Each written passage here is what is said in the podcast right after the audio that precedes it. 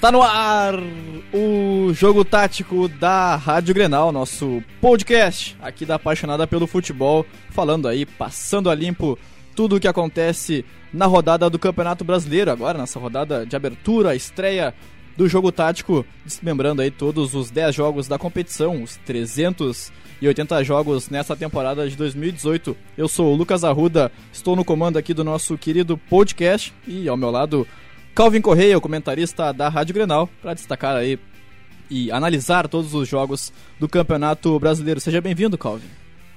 Lucas Arruda, tudo certo? Tudo certo com os nossos ouvintes? Prazer aí fazer parte desse projeto da Rádio Grenal, podcast do Jogo Tático, onde a gente vai poder analisar de forma mais detalhada, minuciosa, cada um dos 10 jogos. Também, claro que ao longo aí das semanas, trazer conteúdo legal para os nossos ouvintes da Rádio Grenal que gostam de um pouco mais de profundidade nas análises, que gostam de um pouco mais de detalhes. Não se preocupem, né? não é um tatiqueza, a gente não vai ficar aqui falando e repetindo frases dos treinadores que muitas vezes o pessoal não entende, alguns, é, algumas expressões mais difíceis aqui. A gente está para explicar e tentar é, auxiliar no entendimento do jogo, trazer conteúdo legal, não uh, um, alguma coisa mais codificada, que fique difícil do pessoal entender. Então a gente vai falando tranquilamente aqui sobre os, os jogos, essa rodada bem legal que já começou aí com o Campeonato Brasileiro,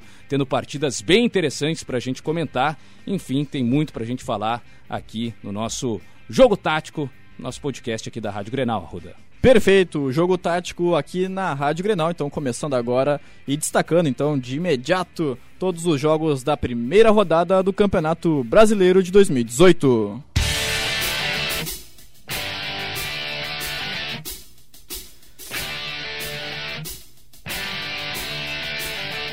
E um prato cheio, Calvin Correia, logo na abertura do Campeonato Brasileiro desta temporada, um jogo entre Cruzeiro e Grêmio, o atual campeão da Libertadores contra o atual campeão da Copa do Brasil, lá no estádio Mineirão, palco aí do fatídico 7 a 1 em 2014, mas que nesse jogo aí recebeu 19.285 torcedores no seu estádio, um jogo aí que abriu a competição. O Cruzeiro, Calvin, é, com Fábio, Edilson, Dedé, Léo e Egídio, Henrique, o Ariel Cabral, depois o Mancoejo, a Rascaeta, Robinho, depois Rafael Marques, Thiago Neves, Rafael Sobes e depois o centroavante Sassá, a equipe do Mano Menezes e a equipe do técnico Renato Portaluppi com Marcelo Groi, Léo Moura, Paulo Miranda substituindo o Jeromel com uma virose, Kahneman e Bruno Cortes, meio campo com Maicon, depois Jailson, Arthur Ramiro, Cícero na vaga do Luan, jogando de camisa 10 da equipe, o Everton pelo lado esquerdo, depois o volante Michel e também o centroavante André fazendo a sua estreia,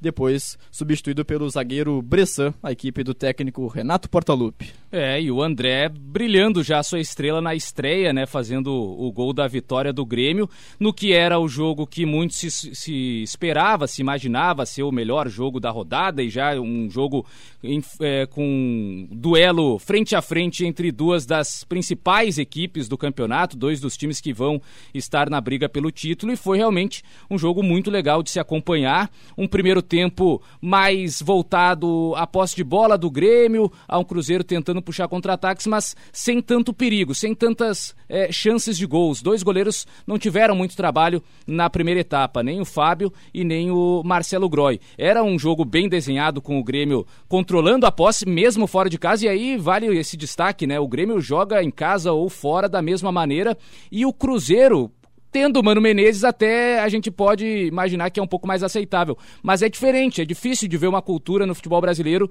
de um time que jogue em casa, ainda mais um clube grande do futebol brasileiro, e aceite ver o adversário com maior posse, sem pressionar lá em cima, eh, marcando mais no seu próprio campo de defesa e saindo nos contra-ataques. Mas foi o que fez o Cruzeiro, deixou o Grêmio mais tranquilo com a bola e tentava puxar contra-ataques em velocidade. Só que faltou muito para o Cruzeiro justamente isso, velocidade. Não tinha o Rafinha, por exemplo, que poderia auxiliar nesse aspecto. O David, o jogador contratado do Vitória, também está é, machucado. E aí, com De Arrascaeta, Thiago Neves e Robinho, você tem um meio de campo com jogadores técnicos, mas que falta aquela explosão na hora de puxar o contra-ataque. Então o Cruzeiro não conseguia é, acelerar quando recuperava a bola e o Grêmio ficava muito tranquilo para trocar passes, mas sem incomodar muito o Cruzeiro no primeiro tempo. Tinha o Cícero na vaga do Luan, mas não é um meia de criação, não é um cara que ajuda a criar oportunidades para os atacantes. Então, o primeiro tempo teve um Grêmio muito mais perigoso quando o Everton pegava a bola. Era a válvula de escape do Grêmio. Era um Grêmio que trocava muitos passes com Arthur, Maicon, com Ramiro, Cícero, mas que só chegava a incomodar o Cruzeiro de fato quando a bola caía nos pés do Everton, que era o jogador que tentava aquela jogada individual, partir para cima do adversário, conseguiu logo cedo é, já incomodar o Edilson, até poderia ter sido uma falta já de, de cartão amarelo, mas o Everton ali já começava a dar sinais de que seria um dos jogadores que poderia determinar uma diferença para a equipe do Grêmio. E depois, no segundo tempo, quando o Ramiro consegue batalhar por aquela bola junto do, do Egídio, ganha na disputa, faz o cruzamento, o Everton desvia e o André faz o gol. Aí ficou um jogo muito tranquilo pro, pro Grêmio controlar e administrar. O Cruzeiro até tentou com o Mano Menezes partir para cima, colocar jogadores com mais ofensividade. Teve talvez numa rara falha do Paulo Miranda, que fez um jogo muito bom, né, substituindo o Pedro Jeromel, mas acabou falhando no lance que ocasionou a expulsão do Kahneman, uma bola jogada por cima, o Paulo Miranda erra o tempo de bola, acaba falhando no, na hora de tentar o cabeceio, e aí a, ela sobra para o De Arrascaeta, que sai de frente para o gol, e o Kahneman é obrigado a, a parar a jogada com falta, e é bem expulso, talvez antes, minutos antes, o, o Ariel Cabral também teve uma jogada muito forte com o André, que poderia caber ali a expulsão, mas mas na minha visão a do Kahneman é uma expulsão é, correta. E aí se imaginava, bom, Cruzeiro, com um jogador a mais contra o Grêmio, vai fazer o abafa. Tá jogando em casa, diante do seu torcedor, não vai querer perder, vai partir para cima do Grêmio. Só que o Grêmio conseguiu, de maneira muito inteligente, controlar a bola. Porque quando você tem um jogador a menos, você tem que ficar com a posse de bola para se desgastar o menos possível. E o Grêmio conseguiu, e aí vale todo o destaque para o Arthur. Que partida do camisa 29 do Grêmio. Impressionante ele é, saindo com a bola dominada, controlando. É, é um jogador difícil de se fazer uma leitura do que, que ele vai fazer com a bola, se ele vai correr, se ele vai girar, para que lado que ele vai. É um jogador realmente diferenciado que a gente tem no futebol brasileiro. E aí o Grêmio manteve a posse de bola em vários momentos, impedindo que o Cruzeiro tentasse fazer esse abafa. Tanto que o Marcelo Gross só foi trabalhar mais na reta final de jogo, fazendo é, duas defesas, mas foi um Grêmio que conseguiu controlar muito bem o Cruzeiro, jogando fora de casa e em alguns momentos até, de certa forma, ficando muito tempo com a posse de bola com um jogador a menos. E, é, o Arthur teve até algumas chances em que ele saía quase ali é, na entrada da área para finalizar e voltava ao lance. Ficava com a bola e gastava tempo, irritava os jogadores do Cruzeiro. Tanto que algumas faltas até bem fortes no, na reta final de partida, mas foi um Grêmio muito seguro, fazendo uma grande estreia e dando o seu recado. Vai disputar o título do Campeonato Brasileiro, é um dos grandes favoritos, se não o maior favorito. time que está muito bem entrosado pelo Renato, time muito forte, que tem peças de substituição, tanto que jogou sem Jeromel e sem Luan e conseguiu mesmo assim vencer a equipe do Cruzeiro. A grande questão é: será que vai jogar é, todos os jogos do Campeonato Brasileiro com os principais titulares, ou então, quando for poupar, vai mesclar o time, não colocar um time todo reserva, talvez isso é o que vai determinar se o Grêmio vai brigar até o fim pelo título brasileiro. E o Cruzeiro faltou realmente é, alguns jogadores com características diferentes do que aquilo que já tinha na equipe titular. E no caso especial, a velocidade, que poderia ter com o Rafinha ou poderia ter com o David, e que faltou para o Cruzeiro contra-atacar o Grêmio com mais eficiência. Por isso que o Grêmio acabou saindo com uma vitória e uma grande vitória lá em Minas. Duas questões sobre esse jogo, Calvin Correia. O, a figura do Everton, mostrando todo o seu repertório de improviso nesse jogo, inclusive participando do gol, como tu destacou há pouco. Esse jogador tem, é, tende, ao longo da temporada, a assumir o protagonismo da equipe do Grêmio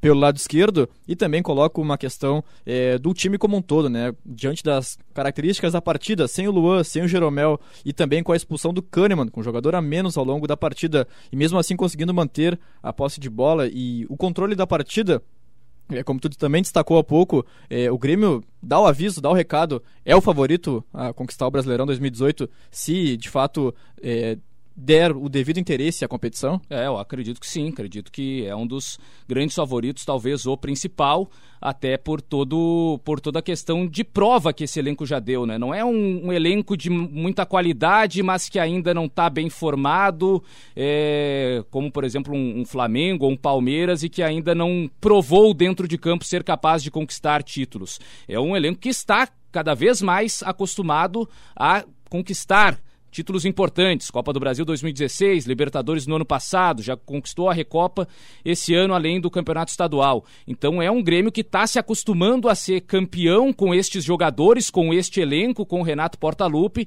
Então vejo que tem realmente um, um, um, bom futuro aí pela frente enquanto esses jogadores e esse elenco todo, a comissão técnica estiver mantida. Em relação ao Everton, acho que dá para dizer agora que não há mais nenhuma contestação, porque se no ano passado, quando saiu o Pedro Rocha, muitos pediam o Everton, eu era até um desses que acreditava que o Everton poderia ser o substituto, o substituto, mas o Renato optou pelo Fernandinho, que até teve seus méritos. O Fernandinho fez gol na final da, da Libertadores contra o Lanús, por exemplo, mas acho que que o que faltava para o Everton em termos de recomposição no momento defensivo e de ser um pouco mais inteligente é, em alguns momentos de é, soltar a bola, de não ser tão individualista. Acho que isso o Everton está conseguindo adquirir nessa temporada e por isso hoje é um dos principais destaques do Grêmio. Vamos ver se o Everton até com todo esse destaque e certamente vai vir assédio de times de fora, vai ficar até o final da temporada. A garantia que o Grêmio tem é do Arthur,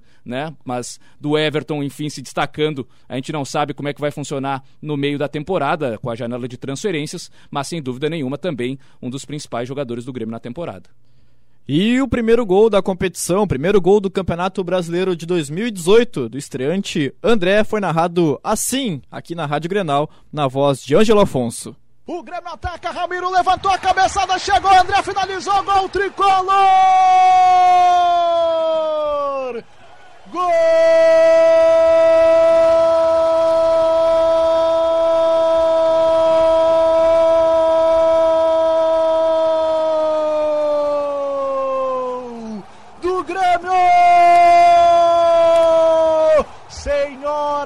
Senhores, Atenção, povo tricolor, atenção, povo gremista. Aqui está ele, André, André Felipe Ribeiro de Souza, André Balada, a balada é tricolor.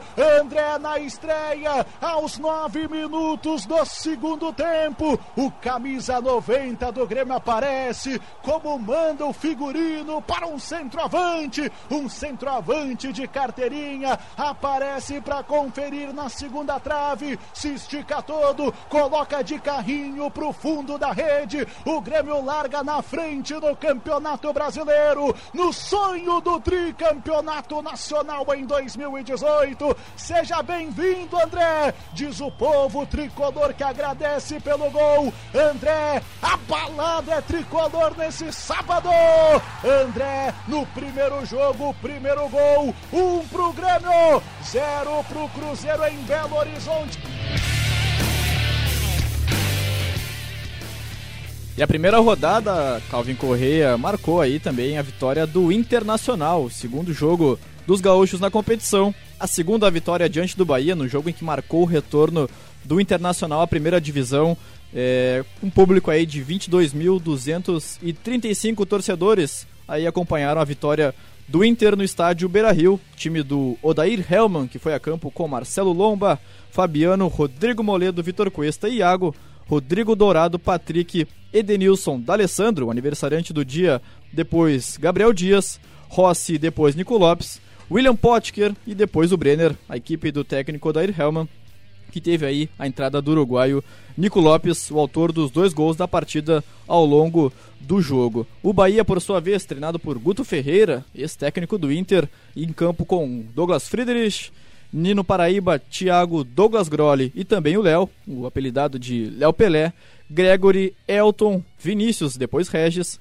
Zé Rafael, depois Alione, Marco Antônio e depois o Júnior Brumado. E no ataque, o Edgar Júnior, a equipe do técnico Guto Ferreira. É, o Inter vencendo por 2 a 0 até para ganhar confiança nessa estreia diante do Bahia, o reencontro do Guto com o Internacional. E o Inter que teve essa situação, né, do Nico Lopes que estava no banco de reservas, mas entrou meio que no susto, porque com 10 minutos ninguém espera já entrar os 10 minutos quando fica no banco, mas o Rossi acabou se machucando e acabou sendo bom, positivo, tanto para o Nico quanto para o Internacional, porque teve um jogador que pôde revezar com o William Potker nas vezes de centro centroavante, nas vezes é, de jogador mais aberto pelo lado direito. Um Inter que ainda segue a mesma toada, né? Tem dificuldades para abrir o placar, é um time que quando pega uma defesa mais fechada, como estava o Bahia no primeiro tempo, tem um pouco mais de dificuldades para conseguir furar esse bloqueio, mas é, conseguiu na jogada ali pelo lado esquerdo com a assistência do Patrick, o jogador mais regular do Inter na temporada até o momento, o Patrick contratação que veio do esporte e jogando cada vez mais do meio para frente, não do meio para trás, como muitas vezes ele no, ele no esporte era o volante, deu assistência pro, pro primeiro gol do Nico e a partir daí o Inter ficou mais sossegado na partida, né? É um Inter que quando não tem a vantagem no placar, tenta pressionar a saída de bola do adversário, especialmente naquele, naquela origem dos contra-ataques. Ou seja, é um Inter que tenta, através do passe, abrir uma defesa, muitas vezes não consegue, perde a bola ali quando está atacando, e aí sobe bastante a marcação. E isso tem que ser feito em conjunto e é algo que o Odair fala o tempo todo. Tem que subir a marcação, mas com todos. Ou seja, é, perdeu a bola no campo de ataque, o Nico já tem que pressionar, o Patrick já tem que pressionar, o Edenilson, Rodrigo Dourado, e aí os zagueiros também têm que subir, têm que avançar, e nisso o Vitor Cuesta foi muito bem no jogo é, contra o Bahia, antecipando muitas vezes, recuperando muitas bolas, o Dourado também recuperando bolas no campo de ataque, e aí o Inter acaba pegando um Bahia que está saindo no contra-ataque e desarrumado, porque os jogadores já estão pensando em como atacar, perdem a bola, já está uma defesa um pouco mais exposta. Então, dessa maneira, o Inter consegue criar um pouco mais quando não tem a vantagem no placar. E aí, no segundo tempo, já com 1 a 0 um Inter diferente, um Inter que marcava um pouco mais recuado.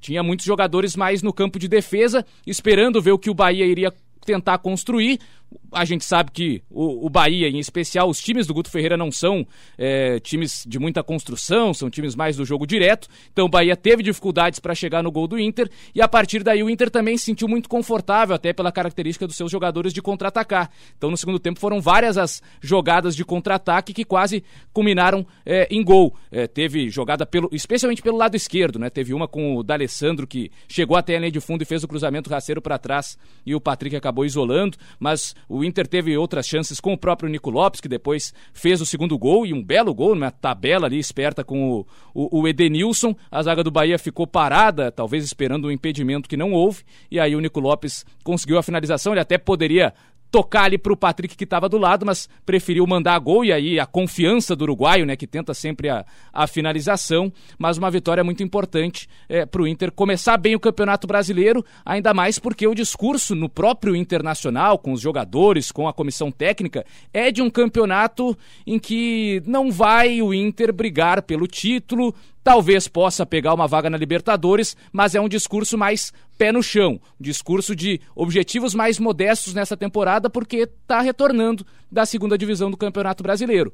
E o Bahia, um time que pouco assustou o Internacional. Essa é a, a bem da verdade. O Guto Ferreira até é, poupou a sua equipe titular no jogo contra o Blooming pela Copa Sul-Americana, colocou os reservas para jogar na, na Bolívia e deixou os titulares para o jogo no Beira-Rio, mas pouco incomodou. Verdade que de repente até se esperava um pouco mais do Bahia sendo efetivo nos contra-ataques, mas não conseguiu. Marcelo Lomba praticamente não teve trabalho no, no jogo no Beira-Rio e com isso o, o Bahia Até não fez uma, uma boa estreia. Vamos ver ao longo da temporada é, se alguns jogadores vão ganhar espaço. O Alione, por exemplo, terminou bem o Campeonato Brasileiro passado, mas esse ano perdeu o espaço e teve que entrar no segundo tempo e até deu um melhor ritmo no meio de campo do Bahia. O, o Júnior Brumado, que entrou até um garoto é, interessante, pode ser aí uma das revelações ao longo desse campeonato. É jovem, tem boa força física e também habilidade até, não é aquele cara apenas grandalhão, mas sem técnica técnica, tem qualidade para fazer algumas jogadas individuais, mas um Bahia que ficou até abaixo do que se esperava, mesmo jogando fora de casa na estreia contra o Inter. A minha pergunta, Calvin, sobre o Internacional passa justamente pelo camisa 7, o Nico Lopes que é um jogador que, de, de qualidade comprovada, mas que não consegue se firmar na equipe. Essa movimentação dele na equipe principal, junto com o William Potker, ora ele na área abrindo espaço, ora o camisa 99 também infiltrando e trocando de posição, e também explorando aí a infiltração do Patrick e a articulação do D'Alessandro.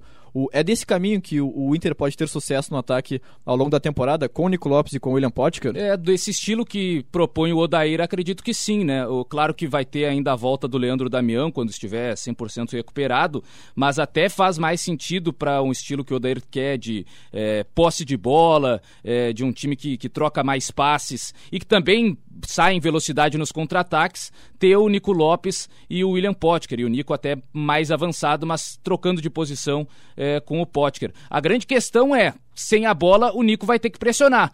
Se não quiser é, retornar muito, jogar como aquele cara aberto pelo lado direito que tem que auxiliar o, o lateral muitas vezes, ou pelo menos fazer ali uma, uma marcação de, de ocupar a posição, então que jogue mais à frente, mas dando a pressão, apertando a saída de bola dos zagueiros, correndo em direção aos zagueiros para fazer o cara dar chutão ou recuperar a posse de bola no campo de ataque, mas é um Nico que vai ter que ser muito participativo no momento em que o Inter Internacional não estiver com a bola. Acho que isso é um dos pontos chaves para a manutenção do Nico Lopes na equipe titular, porque com a bola ele tem muita qualidade, tem boa finalização, até um dos principais finalizadores do Inter, um cara que tem muita facilidade para acertar o gol, mas sempre se caiu a, a crítica no uruguaio em relação ao momento defensivo em que ele não retorna muitas vezes ou que ele não pressiona quem está com a bola é, do, do time adversário. Então acho que essa situação do Nico Lopes estar tá ligado quando o Inter perder a bola vai ser fundamental para uma manutenção do uruguaio na equipe titular. E aqui na Rádio Grenal, o gol do camisa 7, o uruguaio Nico Lopes, foi narrado assim, na voz do mestre Haroldo de Souza. Arremesso para o Internacional cobrar. Já cobrado pelo Iago. Iago para o Alessandro. Lá vai o Nenê. Tá pintando o primeiro gol colorado. Tá na hora de sair. Vai o dar ali no fundo para Patrick. Bateu direto para o gol desviado. Adivinhe!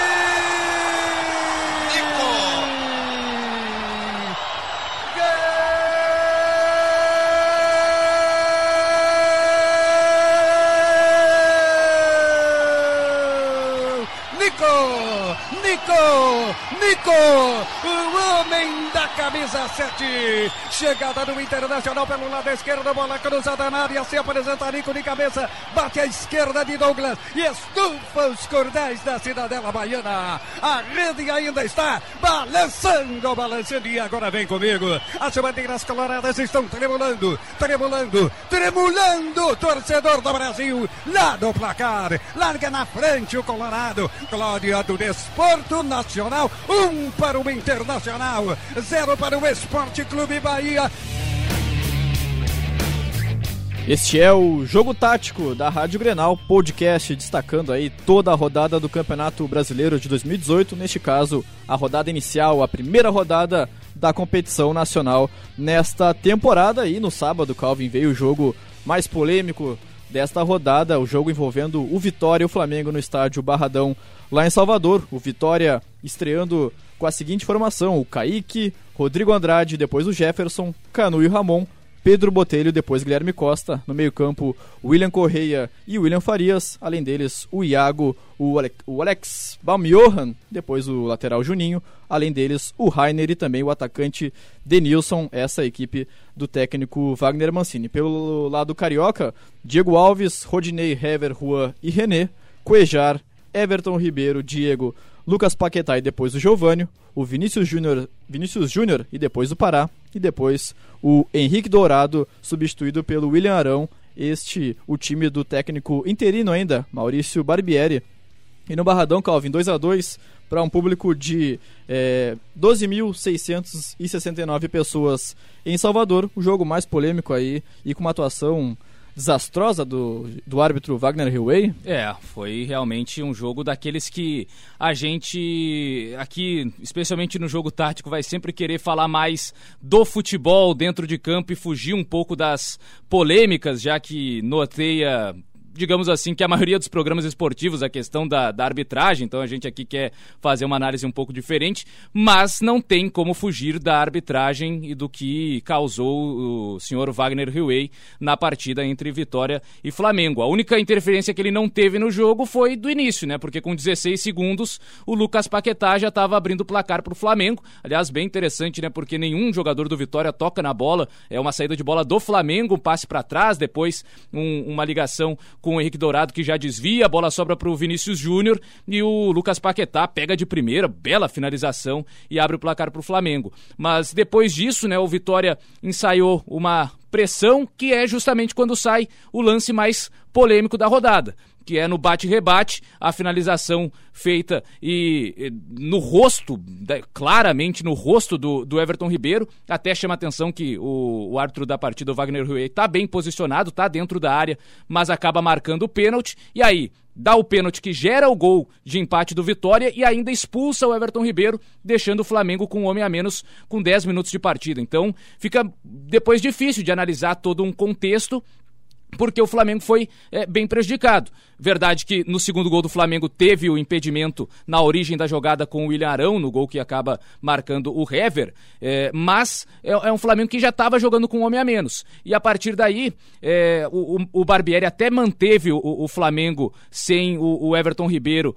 é, mas sem mexer na equipe, viu que não estava dando tão certo, e aí tirou com 26 minutos o, o Dourado para colocar o Arão e deixou o Lucas Paquetá mais à frente. E foi o cara mais perigoso perigoso. O Flamengo teve as melhores oportunidades na primeira etapa, mesmo com a menos, muito por conta do Lucas Paquetá. Impressionante, garoto apenas, mas assumiu o jogo para si, é, chamando contra-ataque o tempo todo. Foi o cara que mais sofreu faltas na primeira etapa, criando boas oportunidades, não tendo medo de arriscar de longe também quando fosse necessário. Então é um jogador que chamou para si a responsabilidade no meio de tantos veteranos, de tantos caras mais experientes e que se cobram mais é, boas atuações. Mas o Lucas Paquetá foi o principal destaque do primeiro tempo. E aí depois, no segundo tempo, o jogo cai de ritmo, o Flamengo é, tem a, a, substituição do Lucas Paquetá por cansaço, me pareceu, embora ele até não tenha ficado tão satisfeito, mas estava realmente já se desgastando, fazendo duas, três funções no campo e acabou saindo. E a partir do momento que o Paquetá sai, o Flamengo perde muito desse poder de contra-ataque, ainda consegue buscar o segundo gol, mas depois nem dá muito tempo para comemorar e já sai o gol de empate é, com o, o Denilson na bola levantada na área mas foi um, um, jogo que fica mais difícil de analisar o todo por conta justamente da questão da arbitragem e da expulsão do Everton Ribeiro. O Flamengo conseguiu ainda manter uma certa organização e especialmente ser perigoso quando tinha o Lucas Paquetá no comando de ataque. Depois ficou um pouco mais difícil, aí o Vitória na, na reta final foi para a bafa, começou a fazer muitos cruzamentos. É um time que, de novo, né, impressionante, chama atenção. O Vitória no ano passado foi o pior mandante, mas conseguiu se salvar na última rodada por ser um dos melhores visitantes. Esse ano já começa em casa, tendo um jogador a mais durante boa parte desse jogo e não consegue vencer, apesar de ser contra o Flamengo, mas é, teve a vantagem numérica de jogadores e não conseguiu vencer. Já tinha perdido os dois Bavis no Barradão durante o, o Campeonato Baiano, enfrentamentos de Série A de Campeonato Brasileiro. Então, chama atenção que, pelo jeito, o Wagner Mancini vai ter que novamente contar muito com a força do Vitória fora de casa e com aquele time fechado e explorando velocidade nos contra-ataques. É bem verdade que o Vitória não teve o Neilton, que é o jogador mais criativo do time, mas mesmo assim vai ter que contar muito com a sua equipe de velocidade fora de casa. Não tenho mais o David que foi para o Cruzeiro e não tenho o Trellis que foi para o São Paulo. De repente o Rainer e o Denilson se encaixando com o, Neilton, mas um Vitória ainda assim muito pouco confiável jogando diante do seu torcedor.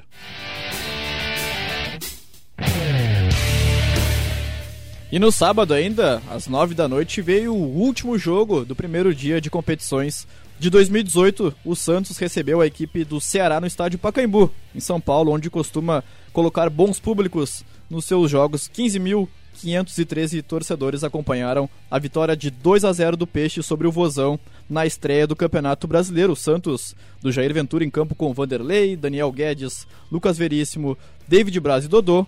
Alisson, Léo Cittadini, depois Vitor Bueno, Jean Mota e depois o Diego Pituca, Gabriel, o Gabigol, Eduardo Sacha e Rodrigo, depois o Arthur Gomes. Essa equipe do técnico Jair Ventura. Do outro lado, o Vozão, o Ceará com o Everson, Pio, Valdo, Luiz Otávio e Rafael Carioca. Hernandes, Juninho e Ricardinho, depois Reina. Wesley, depois Roberto, Arthur, grande destaque da equipe aí, artilheiro é, na temporada, e o Felipe Azevedo, depois sendo substituído pelo Arnaldo, a equipe do técnico Marcelo Chamusca. É, a vitória do Santos pelo placar de 2 a 0 e com um time que buscava basicamente atacar pelos lados do campo. Até chamava atenção na transmissão, a gente conseguiu observar o Jair Ventura pedindo o tempo todo: jogo lateral, pelo meio vai ser mais complicado. E o Santos foi basicamente isso, um time que jogava pelos lados do campo, explorando justamente a dobradinha dos jogadores que caíam ali pelo aquele setor, do lado direito com o Daniel Guedes e o Eduardo Sacha, do lado esquerdo com o Dodô e o Rodrigo. Aliás, um lado de assistentes, o outro lado dos finalizadores, dos caras que fizeram gols. Embora o gol é, que era para ter sido do Dodô foi dado contra para o Pio, pelo menos a minha impressão é de que a bola já tinha passado da linha quando o Everson faz a defesa que acaba rebatendo no Pio e aí sim entrando em definitivo. Mas duas jogadas de lado direito de ataque do Santos, com o avanço do Daniel Guedes e o Dodô chegando para concluir até de forma estranha, e depois com o Sacha também explorando o lado direito e o cruzamento na cabeça do garoto Rodrigo. Mas um Santos de pouca pausa, de jogo construído pelo meio muito raro, até porque não tem jogadores, é, especialmente aquele meia central, né? Então tinha do lado direito, além do Daniel Guedes, o Sacha, o Léo Cittadini muitas vezes caindo por aquele setor. E do lado esquerdo, quem é, formava o triângulo, quem ajudava na construção, era o Jean Mota. Mas o time muito vertical, pegava a bola e já partia na velocidade para atacar. Enquanto que o Ceará teve o Ricardinho, que saiu logo cedo com uma lesão é, num lance ali com o Jean Mota, e aí perdeu o, o cérebro da equipe, perdeu o principal é, criador de jogadas. O Reina até entrou razoavelmente, mas não tem a mesma qualidade do Ricardinho para armar. E também é, um outro ponto que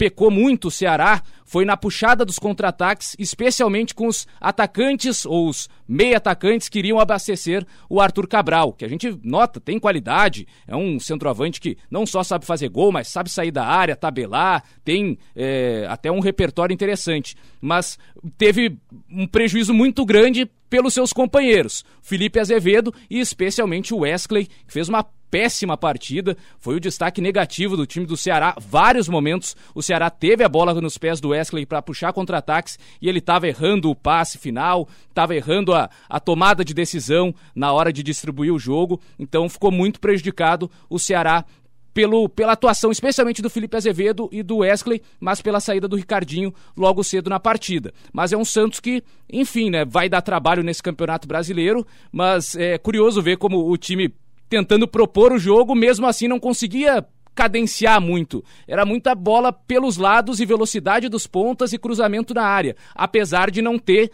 um centroavante. E até por isso cruzamentos mais para finalização no pé né? Tanto que é, o Gabigol muitas vezes sai da área também para tentar ajudar na construção, porque é um Santos que não tem propriamente hoje é, um centroavante para ficar jogando essa bola na área o tempo todo. Mas velocidade, jogo, jogo lateral foi o que marcou desse Santos e de um Ceará pouco é, perigoso na parte ofensiva, com Arthur Cabral que a gente vê que tem qualidade, mas com companheiros que não ajudaram a municiar o camisa 40 da equipe do Vozão.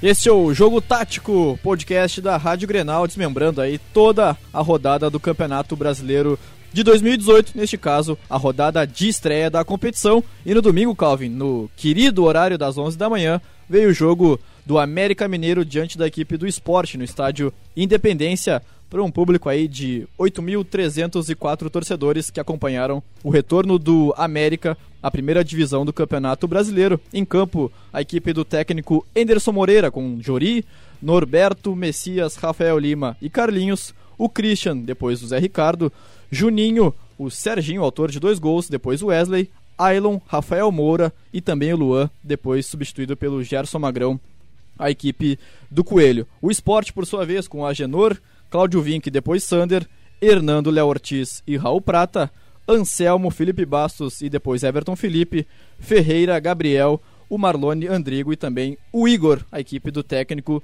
Nelsinho Batista. É, e outro jogo em que com menos de um minuto o placar já estava 1 a 0 dessa vez para o América Mineiro, né? Com 44 segundos saiu o gol do Serginho e até numa jogada em que me chamava atenção quando eu bati o olho nas escalações que poderia ser uma estratégia do América, observando que os pontas da equipe mineira tinham de um lado o Ailon e do outro o Luan, chama atenção a altura desses dois jogadores, a presença física. O Luan até não é tão acostumado a jogar mais à frente, como centroavante, mas o Ailon muitas vezes no Internacional foi. Então, são jogadores altos que podem ganhar essa bola por cima, especialmente contra laterais mais baixos. É, tem uma vantagem física nesse sentido. Até mal comparando, mas é, com o que a Juventus muitas vezes faz ao colocar o Mandzukic na ponta para fazer cruzamento na segunda trave para o ponta mais alto ganhar do lateral adversário. E foi o que o América fez logo no início. É um cruzamento que sai do Luan, aliás, aí um erro do, do, do Cláudio Vinck que não vê o Luan passando pelas suas costas e deixa o passe acontecer. E aí o Luan faz o levantamento justamente buscando o outro lado, buscando a segunda trave em que o Ailon tem mais essa competição, é, é essa questão de ganhar no alto do Raul Prata e aí ele até não consegue acertar em cheio a, a cabeçada, mas ela acaba sendo meio que escorada para o Rafael Moura, que também escora e sai o gol do, do Serginho, que chega antes da, da dividida ali com o, o Agenor. E depois disso já trouxe um abalo muito grande para a equipe do esporte, porque é uma equipe que ainda não tem o seu 11 ideal muito bem definido, é um time que o Nelsinho Batista é, pegou com muitos jogadores sendo contratados depois da da participação do esporte no Campeonato Pernambucano, o time já tinha um tempo sem jogar é, e está testando, está experimentando. Só que o Campeonato Brasileiro muitas vezes não permite que se gaste muito tempo com experimentos. Tanto que, é, por exemplo, o Cláudio Vinck começou o jogo, no intervalo já teve que ser sacado, fazia uma péssima partida. Aí o, o, o Nelsinho colocou o Raul Prata para lateral direita e colocou o Sander no jogo na vaga do Vink e também trouxe o Gabriel no segundo tempo para a entrada, é, na, na, saída do Ferreira, para trazer um pouco mais de qualidade na armação das jogadas. Até o esporte cresceu na segunda etapa, mas o América já estava com 3 a 0 com os outros gols do Carlinhos e depois do Serginho de novo. Aliás, chama atenção o Serginho, que é um meia que surgiu na base do Santos, é, canhoto, boa qualidade, mas entrando bastante na área nessa equipe do América. Geralmente ele poderia ser o cara mais da armação das jogadas, mas foi um meia atacante, um cara chegando muitas vezes na área para finalizar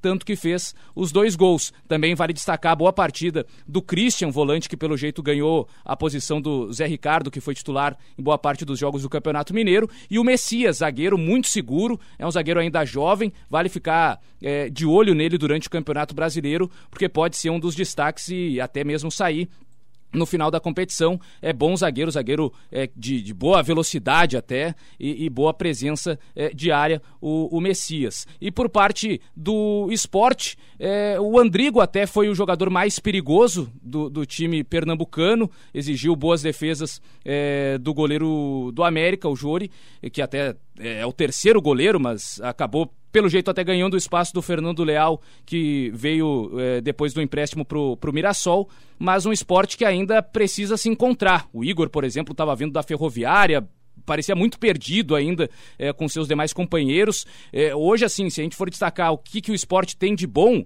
e até se a gente for falar especialmente para os torcedores colorados que estão nos ouvindo, vai ficar meio estranho, mas é verdade, é o Anselmo. O Anselmo é o principal jogador do esporte hoje, é o capitão, é o cara que desarma, é o cara que chega também de fora da área para finalizar, é o, o, o, jogador principal da equipe do esporte hoje. Só que precisa de muito mais, o esporte precisa que outros jogadores de qualidade superior ao do Anselmo sejam os protagonistas, porque senão realmente vai ficar difícil foi um sinal de alerta para o esporte. Não dá para ficar experimentando nessas rodadas iniciais, porque dá para dizer que já era um confronto direto e o esporte saiu perdendo por 3 a 0 para o América. E seguindo no domingo, Calvin, o jogo de estreia do atual campeão do Campeonato Brasileiro, o Corinthians em campo na Arena Corinthians diante do Fluminense, vencendo pelo placar de 2 a 1 aí, dois gols do Rodriguinho, para um público de 29 mil e 63 torcedores presentes no estádio. O Corinthians de Fábio Carilli, em campo com Cássio, Fagner, Balbuena, Henrique Sid Clay, Ralph, René Júnior, depois o Maicon, o Angel Romero, depois o Pedrinho, Matheus Vital e depois o experiente Emerson Sheik, Rodriguinho e Cleison, a equipe do técnico Fábio Carilli. Do outro lado, os visitantes do técnico Abel Braga em campo com Júlio César, Renato Chaves e depois o atacante Marcos Júnior, o Gum, além dele o Ibanhes, depois o Frazan, Gilberto, Richard, Jadson, Sornossa e o Ayrton Lucas no ataque, Pablo Diego e o Pedro, depois o João Carlos o João Carlos, perdão, e depois o técnico Abel Braga do Fluminense. É, o Corinthians no seu velho estilo Corinthians, poucas finalizações, poucas chances reais de gol mas muito preciso, com um aproveitamento alto nas suas finalizações. E o Carilli deu um jeito nesse momento de encontrar uma forma da equipe de jogar sem o centroavante, que é com o Rodriguinho. O Rodriguinho dá para se dizer que é o centroavante do Corinthians, apesar de não ser aquele cara de porte físico, um cara para ganhar pelo alto, mas ganhou, né? Conseguiu. O, o, primeiro gol do Corinthians já sai na reta final ali do, do primeiro tempo, quando pouca coisa acontecia no jogo. O cruzamento do Romero e o Rodriguinho vai no alto, ganha de cabeça, se posiciona muito bem. Acho que é um destaque que vale fazer para o Rodriguinho. Está se posicionando muito bem, como se fosse realmente centroavante. Posicionado entre os zagueiros do Fluminense, consegue desviar de cabeça e fazer o primeiro gol. Mas um Corinthians que pouco produzia. No segundo tempo, o Fluminense sai um pouco mais para o jogo e aí consegue até é, rapidamente empatar no início da, da segunda etapa, numa jogada ali é, de que, que, muita gente não gosta, mas que funcionou para o Fluminense, que é aquele arremesso lateral na área. Teve o primeiro desvio do Gum, o Pedro ajeita e o Richard empata o jogo. E a partir dali, dá para dizer que o Fluminense dominou o segundo tempo. Só deu o Fluminense contra o Corinthians. O Pablo Diego, muito bem, garoto aí também, mais um daqueles para a gente prestar atenção, daquelas possíveis revelações ao longo do, do Campeonato Brasileiro. Mas o Fluminense muito perigoso, que exigiu boas defesas é, do Cássio. O Pedro também é um jogador bem interessante, né? É, muito se falava como é que seria o Fluminense sem o Henrique Dourado. Mas o Pedro tá dando conta do recado. É um jogador que até tem mais qualidade técnica que o ceifador. Ele sabe dominar uma bola melhor, dar um passe melhor. É um jogador que tem é, algumas outras questões de posicionamento que precisa melhorar. Não é um exímio batedor de pênaltis, mas enfim, aí é só mais uma, uma questão extra mas o, o, o Pedro também é um jogador bem interessante para se acompanhar. Mas o Fluminense dominou o Corinthians na segunda etapa, teve as melhores oportunidades, e aí quando o jogo já se encaminhava para uma reta final, de repente o Fluminense poderia ter chegado à virada no marcador, o Corinthians consegue encontrar o seu segundo gol com o Sheik fazendo cruzamento para trás e o Rodriguinho de pé canhoto, que nem é o bom dele, é, fazendo o, o, segundo gol e dando a vitória do Corinthians. Vamos ver se o Corinthians vai de fato conseguir manter essa questão, especialmente do aproveitamento de finalizações para gols, porque é algo que chamou a atenção de todos no ano passado. Foi um Corinthians que muitas vezes não criava muitas chances, mas quando chegava no ataque ia lá, uma, duas finalizações, fazia o gol e estava decretada a vitória. É um Corinthians que no ano passado até foi mais seguro defensivamente fora de casa do que em casa, já começou o campeonato tomando gol na Arena Corinthians em Itaquera, mas é um time que fora de casa toma muito pouco gol, então não dá para descartar é, que o Corinthians mais uma vez vai brigar pelo título. Do lado do Fluminense são muitos garotos, o Abel ainda está testando esse esquema com três zagueiros, diferente até para os padrões atuais do futebol brasileiro. Fez o Campeonato Carioca de altos e baixos, vamos ver como é que vai sair no Campeonato Brasileiro teve uma oscilação em algum momento, são jovens, podem é, acabar se destacando depois mais para frente, mas é um Fluminense para ficar de olho especialmente pelo estilo de jogo que está propondo o Abel e com um esquema diferente para o que a gente vem acompanhando no padrão brasileiro. E no mesmo horário da estreia do Corinthians, o atual campeão, o Vasco da Gama, Calvin, recebeu a equipe do Atlético Mineiro jogando em casa no estádio São Januário, um público aí de 7.197 lá no Rio de Janeiro para ver a vitória do Vasco de virada por 2 a 1 sobre o Galo. O Vasco da Gama do técnico Zé Ricardo em campo com Martin Silva, o Rafael Galhardo lateral direito, depois substituído pelo Rildo, Paulão, Werley e Henrique meio campo com Wellington, depois Andreas Rios, o Leandro de Sábato, Iago Pikachu, Evander e Wagner. No ataque, o Riascos e depois o Thiago Galhardo. Pelo lado do Galo, o Vitor no gol, Patrick, Bremer, Gabriel e Fábio Santos. Meio campo com Elias, Gustavo Blanco e depois o Iago, Otero e depois o atacante Eric, Caçares, o equatoriano, e depois o Roger Guedes, além deles o Luan e o Ricardo Oliveira, a equipe do técnico Thiago Largue e o gol, Calvin, aos 53 minutos do segundo tempo de pênalti do Iago Pikachu. É, o Vasco está se acostumando nessa temporada, né? Fazer gols nos minutos finais, virando muitos jogos. Foi o que aconteceu contra o Atlético Mineiro. O Atlético começou muito bem o jogo nos primeiros minutos, apesar do, do Vasco ter tido é, uma bola na trave com o, o Iago Pikachu, mas é, foi um Atlético que teve uma proposta um pouco mais reativa no que falam os treinadores, de marcar um pouco mais é, e em alguns momentos ver o adversário com a posse de bola, mas sair rapidamente para os contra-ataques. E no momento em que subia a marcação, o, Vasco, o Atlético até subiu um pouco mais a marcação no primeiro tempo, conseguiu fazer o gol com o Otero. Numa roubada de bola do Gustavo Blanco, ele aperta na saída de bola é, a equipe do Vasco, consegue o desarme, a bola sobra para o Otero e ele até escorregando, né? Que fase que vive o venezuelano. Até quando ele escorrega, ele consegue acertar um chute no ângulo e deixar o Martins Silva sem chances de fazer a defesa. E teve até oportunidades para fazer o segundo gol ainda na primeira etapa. Foi um Atlético muito perigoso nos contra-ataques. O Gustavo Blanco, por exemplo, acertou também uma bola na trave. Mas o segundo tempo foi é, muito passivo do Galo. O Atlético não conseguiu mais encaixar contra-ataques, acabou recuando demais a marcação e aí viu o Vasco, mesmo sem tanta qualidade, tentar pressionar. E aí, quando você acaba só se defendendo, mesmo que do outro lado não seja o super time, uma hora vai acontecer de a bola entrar. E foi o que aconteceu no jogo do Vasco contra o Atlético. Já na reta final, com algumas mudanças do Zé Ricardo, ele tirou o Galhardo e deixou o Pikachu para a lateral direita, puxou o Wagner é, para o lado direito, ele que começou centralizado, deixou o Evander como uma espécie de segundo volante, colocou o Rildo para dar velocidade do outro lado. Foi um Vasco mais agressivo, mais ofensivo, que passou a exigir muito do Vitor. O Vitor trabalhou demais na segunda etapa e o Atlético não conseguia sair em velocidade para o contra-ataque. E a partir daí, o Vasco foi martelando, martelando, até que conseguiu o gol de empate já na reta final. Depois teve aquela trombada eh, em que o Thiago Galhardo acabou se machucando e por isso o jogo foi até os 53. E aí, muito chamou atenção o lance final da partida. Até dá para discutir se foi pênalti ou não foi pênalti em cima do Rio. Do Bremer chega em velocidade, mas não dá para tirar a conclusão exata se ele toca no jogador do Vasco, que também se projeta para cair no chão. Mas é, era um lance de contra-ataque que o Atlético podia fazer o 2 a 1 A bola estava nos pés do Roger Guedes, ele inicia a arrancada e aí dá um tapa de calcanhar, um lance totalmente desnecessário que acaba gerando o contra-ataque do Vasco. Então, é, muitos torcedores até do Atlético ficaram na bronca com razão pela atitude do Roger Guedes de tentar um lance muito difícil quando precisava o Atlético ou segurar a bola ou então se quisesse contratar contra-atacar de fato, fazer uma jogada mais simples. O Roger Guedes se precipitou, errou no lance, acabou entregando a bola de bandeja para o Vasco, que aí no contra-ataque teve o pênalti sofrido pelo Rildo e o gol da vitória do Iago Pikachu, mas uma virada merecida pelo que o Vasco jogou na segunda etapa.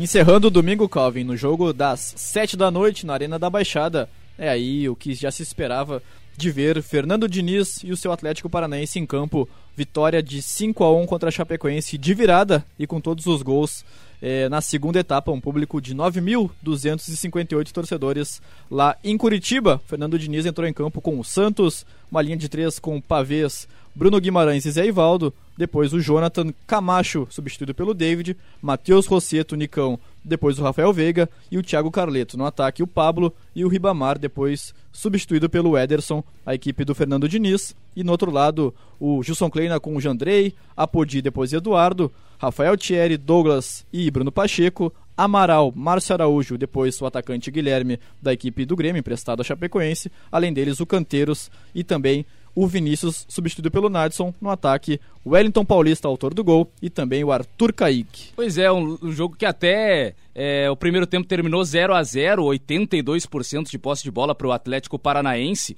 E o curioso, né? Porque era um confronto realmente de dois estilos muito diferentes. De um Atlético que gosta de ter a posse, que gosta de trabalhar é, de maneira mais paciente as suas jogadas, contra uma Chapecoense que tem um estilo mais de contra-ataque, de marcar um pouco mais no seu próprio campo e sair em velocidade. Então, casou muito bem esse jogo e por isso os números que chamavam a atenção na primeira etapa. E a Chape ainda consegue sair na frente, né? Com o, o gol do Wellington Paulista é, e depois o Atlético consegue se impor e aí traduzir a, a questão da posse de bola também em finalizações e fazer o, o 5 a 1 Chama atenção até, o Fernando Diniz poupou, porque tem jogo no meio de semana pela Copa do Brasil, e utilizou dos seus três zagueiros, dois volantes de origem, né? O Pavês e o Bruno Guimarães. Bruno Guimarães que até jogou com o Fernando Diniz também na época do Aldax e, e chegou a jogar até de meia. E, e, agora no Atlético Paranense jogou de zagueiro numa partida contra a Chapecoense. Então é, é muito interessante a forma que o Fernando Diniz até, até transforma alguns dos seus jogadores, muda de posição e os caras dão certo. Bruno Guimarães, por exemplo, fez uma boa partida como zagueiro, é mais um desses jovens é, para ficar de olho. E um estilo muito legal de se ver do Atlético Paranaense, que eu acredito que ainda vai oscilar durante o campeonato, vai ter erro em saída de bola que vai ocasionar gol, é algo completamente normal. Mas um time que se mostra confiante e é o time que o Fernando Diniz treina com mais qualidade técnica do que ele já treinou. Seja no Aldax, seja antes até mesmo no Votorati, no Oeste, enfim nos times que ele treinou anteriormente, o Atlético Paranaense, sem dúvida nenhuma, é o time com mais qualidade técnica, com jogadores mais qualificados tecnicamente para executar os movimentos que quer o Fernando Diniz. E com isso, conseguiu uma vitória tranquila, 5 a 1 goleada na estreia contra a Chapecoense, que também é um time que depende muito, né, daqueles jogos na Arena Condá com a alma do torcedor de Chapecó, mas fora de casa foi batido com certa facilidade, apesar de sair na frente com o gol do Wellington Paulista, mas ficou devendo até, especialmente na questão dos contra-ataques, porque se a ideia era de esperar um pouco mais o Atlético para depois atacar, foi um jogo também que a Chapecoense conseguiu o gol na bola parada, mas ficou muito abaixo em explorar o goleiro Santos, que também participou mais com os pés do que com as mãos.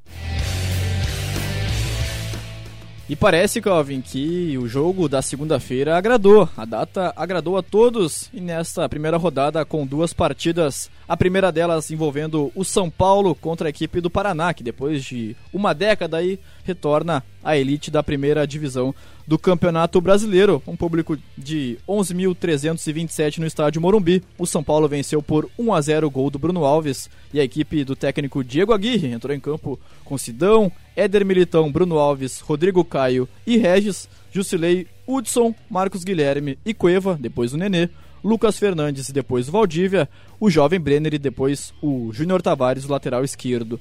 Pelo lado do Paraná, a equipe do técnico Rogério Micali com o Richard no gol, Alemão, Gesiel, Ryan e também o Mansur, depois o Baez, Wesley Dias, Leandro Vilela, depois o atacante Thiago Santos, Caio Henrique e Diego, ex-internacional, e depois o Léo Itaperuna no ataque junto com o Diego, o Silvinho e também o Carlos Eduardo, vitória do tricolor por 1 a 0 Calma. É, e é o time do Diego Aguirre, né? Vitória por 1 a 0 é o que o satisfaz, ninguém vai esperar que o São Paulo deixou, por mais que o adversário fosse o Paraná, mas os times do Diego Aguirre são assim, ainda mais o São Paulo que ele pegou totalmente sem confiança, um time que se abalava muito quando sofria um gol, então a primeira questão do Diego Aguirre é fazer a linha defensiva sólida. E é um São Paulo que a gente tá, tá vendo. É, toma poucos gols, já é um time mais consistente na parte defensiva e aos poucos vai trabalhando também a parte ofensiva. Hoje é, o, o, Diego Aguirre está mais preocupado em organizar primeiro a defesa e depois o ataque. O gol saiu numa bola parada, numa cabeçada do Bruno Alves, aliás, o Aguirre também dando as suas cartas de rodízio, né, de mesclar o time, de poupar vários jogadores, porque também tem esse confronto com o Atlético Paranaense pela Copa do Brasil. Então é um time que ainda vai ter algumas dificuldades para para criar com a bola rolando, mas que geralmente tem esse estilo, né, que a gente conhece do Aguirre, de pressionar nos primeiros minutos para tentar já sair na frente logo cedo, ou se não aproveitar das bolas paradas e o tempo todo se manter bem organizado defensivamente. Enquanto que o Paraná também é um daqueles times que está se remontando, é mais ou menos como o esporte, embora o resultado até para o Paraná tenha sido melhor do que para o esporte. Mas de um Rogério Micali que chegou em meio à temporada, de vários jogadores que chegaram agora para ajudar essa equipe paranaense, e até vale destaque para o Caio Henrique, volante que veio da equipe do Atlético de Madrid, que já teve destaque na seleção brasileira de base é, com o próprio Rogério Micali. É um jogador que a gente já nota que vai ser um dos principais pontos de referência no sistema de organização do Paraná com a bola. É um cara que tem muita qualidade no passe, visão de jogo, uma canhota diferenciada. Vai ser um jogador bem importante ao longo da temporada para o Paraná. E, e tentou, sem um centroavante, apostar na velocidade contra o São Paulo, mas acabou não dando muito certo, né? Com o Diego e, e, com o Silvinho sem um centroavante, depois entrou o Léo Itaperuna, mas um São Paulo bastante sólido defensivamente, com a cara do Diego Aguirre e com uma vitória sem muitos sustos, tranquila, batendo por 1 a 0 que é o que interessa para o Aguirre nesse momento, conquistar os três pontos e passar confiança para o torcedor do São Paulo. E encerrando, Calvin, a primeira rodada do Campeonato Brasileiro de 2018, o Botafogo recebeu a equipe do Palmeiras no estádio Engenhão, no Newton Santos, e empatou por 1 a 1 aí a partida gol de Igor Rabelo e também do Alejandro Guerra. O Botafogo em campo, o time do Alberto Valentim com Gatito Fernandes, Marcinho, Joel Carli, Igor Rabelo e Gilson, Rodrigo Lindoso, o Gustavo Bocheche depois o Marcos Vinícius, o Matheus Fernandes, depois o atacante Chiesa, Leandro Carvalho e depois o Rodrigo Pimpão, Leonardo Valência e depois o atacante Brenner. O Palmeiras, por sua vez, o time do técnico Roger Machado com Jailson, Marcos Rocha, Antônio Carlos, Thiago Martins e Diogo Barbosa, Felipe Melo, Bruno Henrique e depois Moisés, Lucas Lima e depois Alejandro Guerra, Dudu, o William Bigode, depois o Deverson e fechando o time o atacante Keno. É o reencontro do Alberto Valentim com a equipe do Palmeiras, ele hoje no Botafogo, e um Palmeiras que, mais uma vez, né, é aquele time que reúne vários jogadores de qualidade, tem um excelente treinador que é o Roger Machado, mas ainda vai demorar um certo tempo para dar liga. Por isso que se coloca entre os favoritos, mas talvez não como o principal, porque elenco tem, técnico tem, só que não tem tempo entre esse elenco e esse treinador juntos. Então, acho, acredito que mais na, do, da metade para o final do primeiro turno vai ser um Palmeiras mais entrosado, mas que ainda tem algumas carências e os últimos jogos vem mostrando. Até saiu na frente com o gol é, marcado pelo Guerra, mas num momento em que o Botafogo estava mais avançado. É um Palmeiras que a gente cria a ideia de time de posse de bola, que abre as defesas, mas na verdade consegue mais atacar a base de contra-ataques, na velocidade. E conseguiu mais uma vez, na puxada do Dudu e o belo passe para o gol do Guerra. E o Botafogo depois conseguiu, na insistência, fazer o Jailson trabalhar e até o gol do Igor Rabelo é um gol meio estranho, porque ele fura na primeira e depois acerta na segunda, mas os, gole... os, os zagueiros do Botafogo aparecendo em momentos importantes na reta final. Foi assim no Campeonato Carioca, com o gol do Joel Carli nos minutos finais contra o Vasco. Hoje, de novo, dessa vez com outro zagueiro, o Igor Rabelo, apresentando também uma capacidade de finalização, embora tenha errado ali na, no primeiro lance. Mas é um Botafogo que, apesar de ser campeão carioca, o atual campeão carioca, é um time que também vai ter que tomar cuidados ao longo desse campeonato brasileiro. Não vai, acredito que, brigar na parte de cima, enquanto o Palmeiras tem a questão do favoritismo, tem ótimos jogadores no elenco, um bom treinador, mas ainda vai precisar de um pouco mais de tempo para todo esse time da liga. Tá aí, Calvin, o Jogo Tático, podcast da Rádio Grenal que passa limpo todo o Campeonato Brasileiro, rodada a rodada, na edição de hoje, a primeira da competição e vai chegando ao seu final a nossa primeira edição, Calvin. Valeu, Lucas Arruda os ouvintes do nosso podcast aqui, o Jogo Tático da Rádio Grenal. Espero que tenham gostado ao longo da semana. Vamos aí trazendo conteúdo, material, sempre tentando esmiuçar um pouco mais os detalhes do futebol e, claro, dando uma atenção maior para o Campeonato Brasileiro. Cada é, final de rodada, a gente vai estar tá aqui para destacar os 10 jogos, trazer um pouco mais de informação e análise para que o torcedor da dupla Grenal, mas o torcedor de vários outros times também possam acompanhar junto conosco esse Campeonato Brasileiro que está só começando. Valeu, Arruda, valeu a todos que nos acompanharam aqui na Rádio Grenal.